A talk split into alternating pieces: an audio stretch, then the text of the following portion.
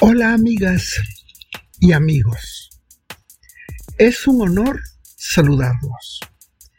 En Imaginar, color, palabras y sueños, nos cuenta los avatares de la vida. Soy su amigo Marco Lezama y les tengo para hoy un podcast muy interesante. Sin más preámbulo, vamos a él.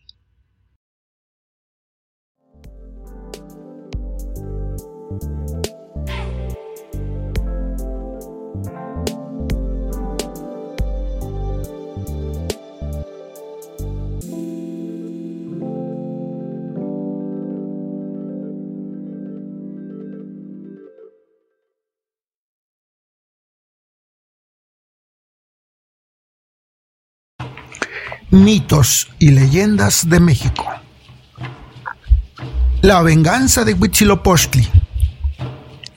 En la sierra de Coatepec, junto al pueblo de Tula, vivió Coatlicue, madre de los Sensonhuitznahuatl, los 400 serranos, dioses de las estrellas del sur y de la diosa lunar llamada Coyol Shauki.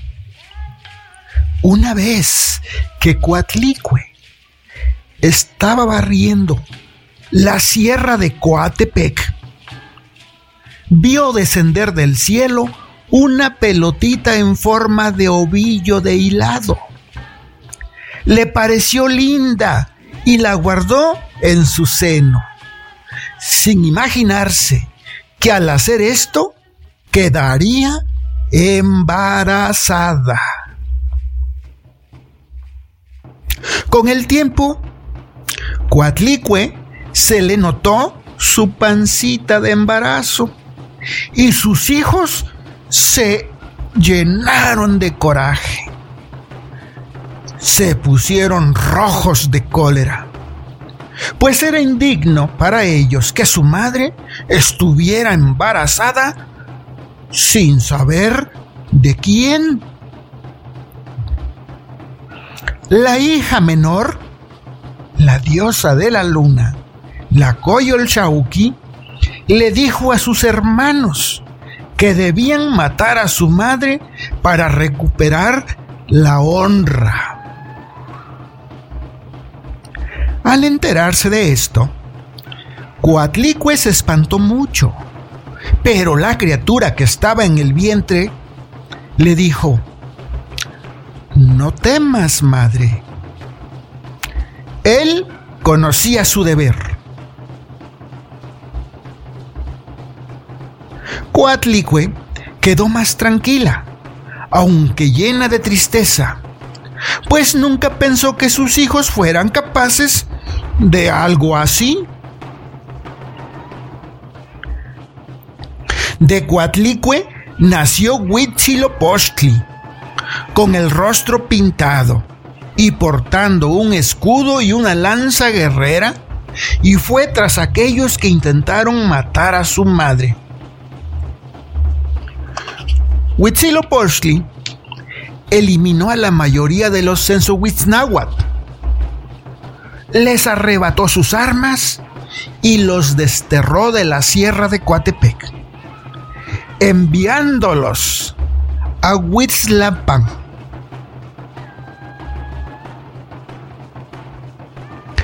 A su hermana Coyolxauqui la hizo pedacitos con una culebra hecha de teas. De esta manera, Huitzilopochtli cobró venganza contra aquellos que quisieron matarlo en el vientre de su madre Coatlicue.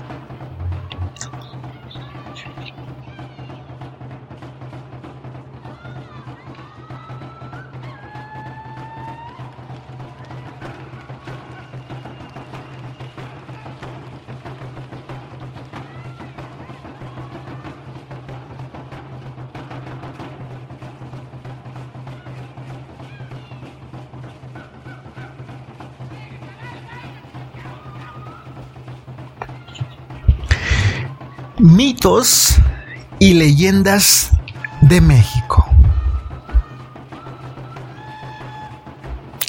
El pájaro de las 400 voces. El cenzontle. Para los aztecas, decir 400 o 400 era decir un número infinito.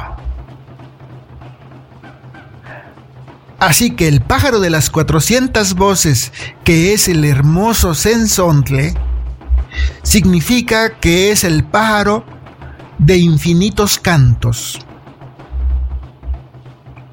En Chalco existió un comerciante llamado Joque Maxim, conocido también como el Señor del Sauce. Era un hombre de avanzada edad, dueño de una inmensa fortuna. En su palacio tenía esclavos y guerreros a su servicio. Él se regodeaba en los placeres que su fortuna le proveía.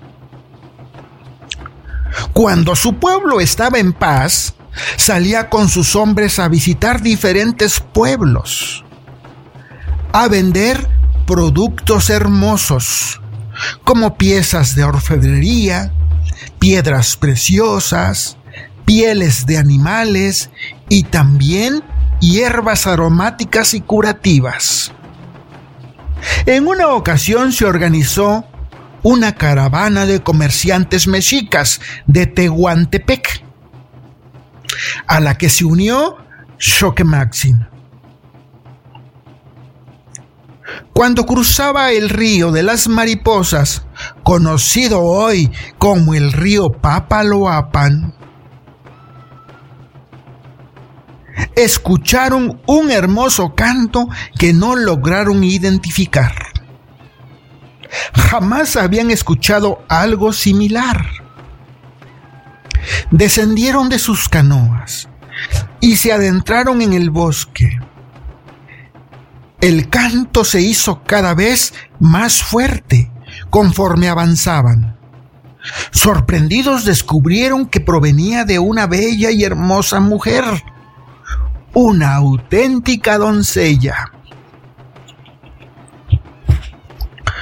Shokematsin ordenó que la capturaran.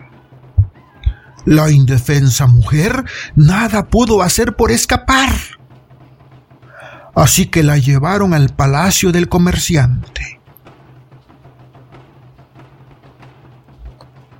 Una vez allá, Shokematsin trató de tranquilizarla, de animarla pero ella no cambiaba su semblante de tristeza y no hablaba. El comerciante le ofreció muchas cosas, joyas, pieles de jaguar, trajes, adornos, adornos hechos de pluma y de quexal, y todo lo que quisiera. Pero nada de esto lo aceptó la prisionera que seguía renuente a hablarle irónicamente. Shokematsin le dio un nuevo nombre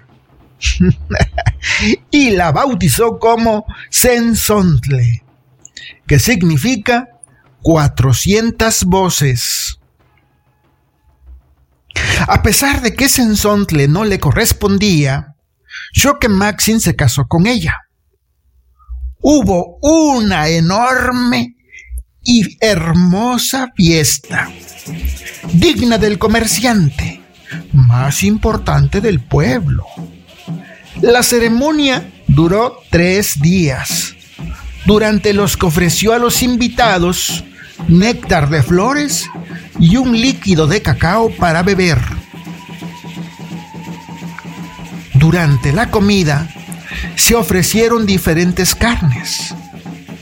Toda la gente que asistió a la ceremonia como requisito debía ir adornado con flores.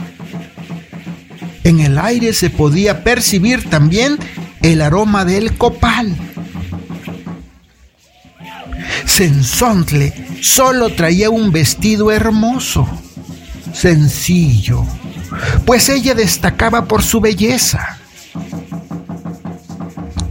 Después de la boda, no hubo ningún cambio por parte de Sensontle.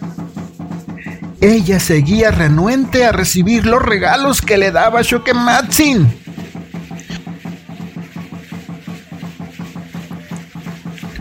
Pocos días después de la boda, Shokematsin tuvo que dejar su palacio y salir a una misión militar.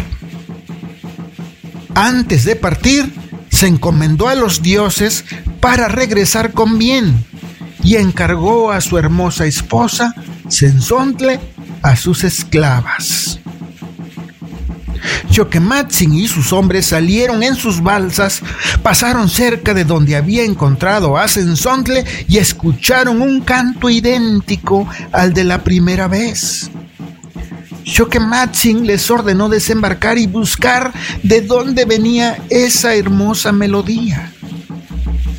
Se introdujeron en la maleza y vieron parado en la rama de un árbol a un pequeño pajarillo. Cuando se acercaron más, este pues se asustó y se fue volando. A Shokematsin le resultó curioso lo que había visto, pero recordó que tenía que cumplir una misión. Así que ordenó a sus hombres que regresaran a las balsas y continuaran con el viaje. Tras unos meses, Shokematsin regresó a su palacio y fue recibido con la mala noticia de que Sensontle había muerto. Ese pajarillo que había visto parado en la rama del árbol era Sensontle, que se había transformado en una ave y de esta forma había logrado su libertad. Shokematsin quedó muy triste, pues había perdido a Sensontle para siempre. El rey poeta Nexahualcoyot escribe poéticamente un canto a Sensontle y dice así,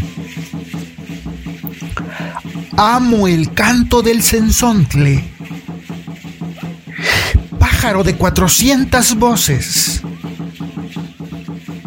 amo el color del jade y el enervante perfume de las flores. Pero más amo a mi hermano, al hombre. Nexahualcoyot, el rey poeta de Texcoco.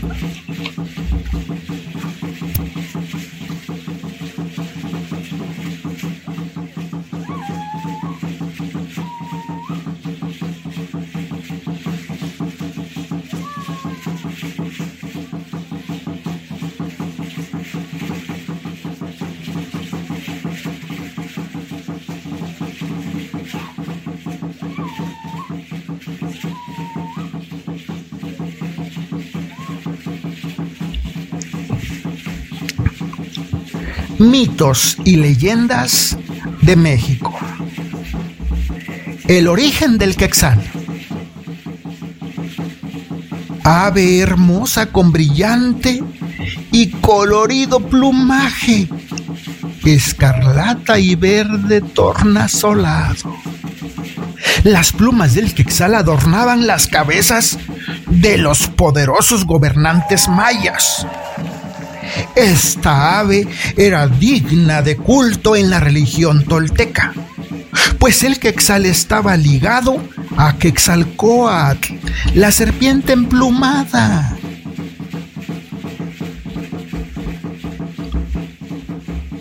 El origen de esta ave, de acuerdo a la cultura maya, se dio desde el origen de la vida en la tierra. Al principio todo era silencio y calma.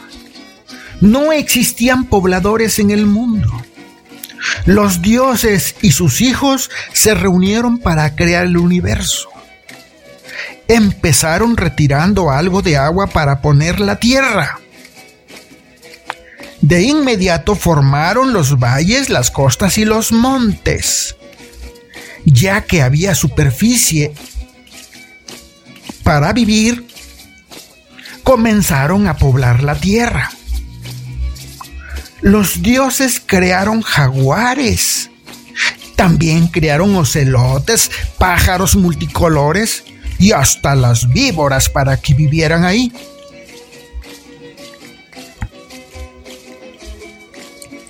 Los dioses se mostraron satisfechos con su trabajo. Incluso el pequeño Cook quiso bajar a la tierra para convivir con los animales que recién se habían creado.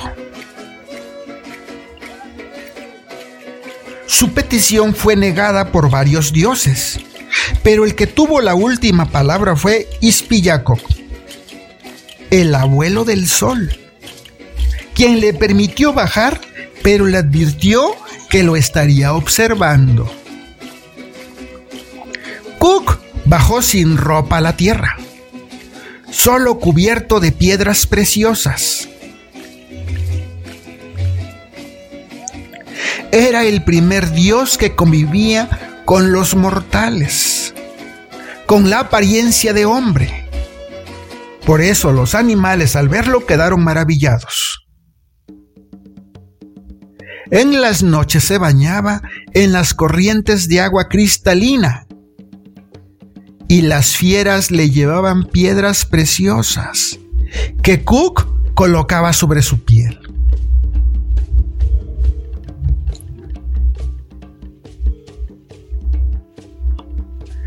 tantas atenciones de los animales, así como el esplendor que Cook emanaba con su belleza, hicieron que él se convirtiera en vanidoso y también en un intolerable soberbio. Ya no jugaba con los animales. Pasaba el mayor parte de tiempo admirando su bello rostro en el reflejo del arroyo.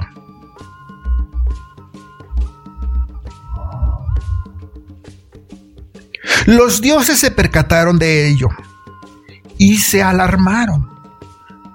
Decidieron regresarlo a casa, al llamado manto verde o mansión del cielo. Además, ya era hora de que el Dios que manejaba el maíz y la madera creara al hombre para que poblara la tierra. Cook enfureció al recibir la noticia, pues no quería que nadie más habitara su mundo. Él creía que los nuevos hombres hechos de madera no tendrían la inteligencia para admirar su belleza. Cook se rebeló contra los dioses a pesar de las amenazas de sacrificarlo. Los dioses pidieron cumplir su palabra, pero decidieron que era mejor darle un castigo ejemplar para que nadie más intentara rebelarse. Al día siguiente los animales ya no vieron al hermoso Cook en su lugar encontraron una nueva especie de ave.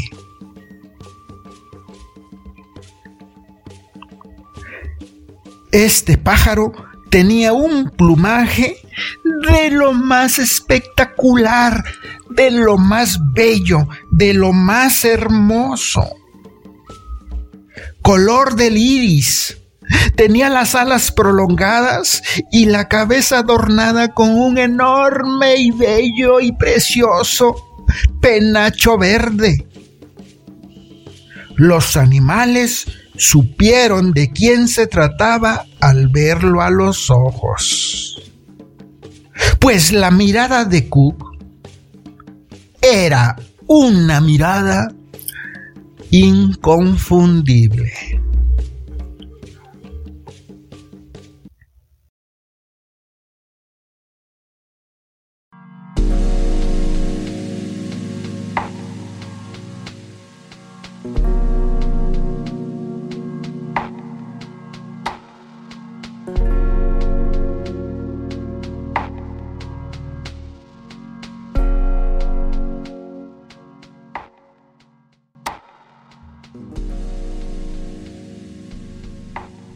Gracias, gracias, gracias por haberme escuchado.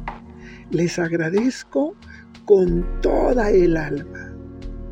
Por favor, déjenme su like, pero lo más importante, suscríbanse a mi canal.